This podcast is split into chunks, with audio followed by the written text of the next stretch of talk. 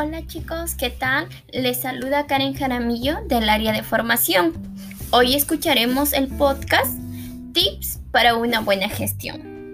¿Qué debemos hacer para tener una buena gestión? Primero, debemos emplear un tono de voz con sonrisa telefónica.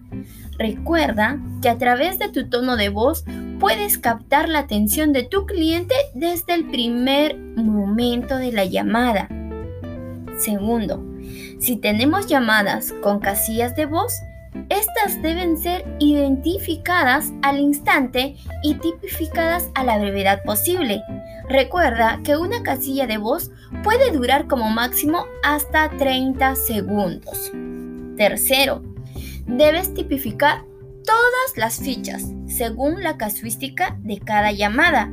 No deben haber fichas cerradas con X. Eso es una mala práctica que amerita una amonestación por mala gestión. Cuarto, debes tratar al cliente con amabilidad y respeto durante tu llamada.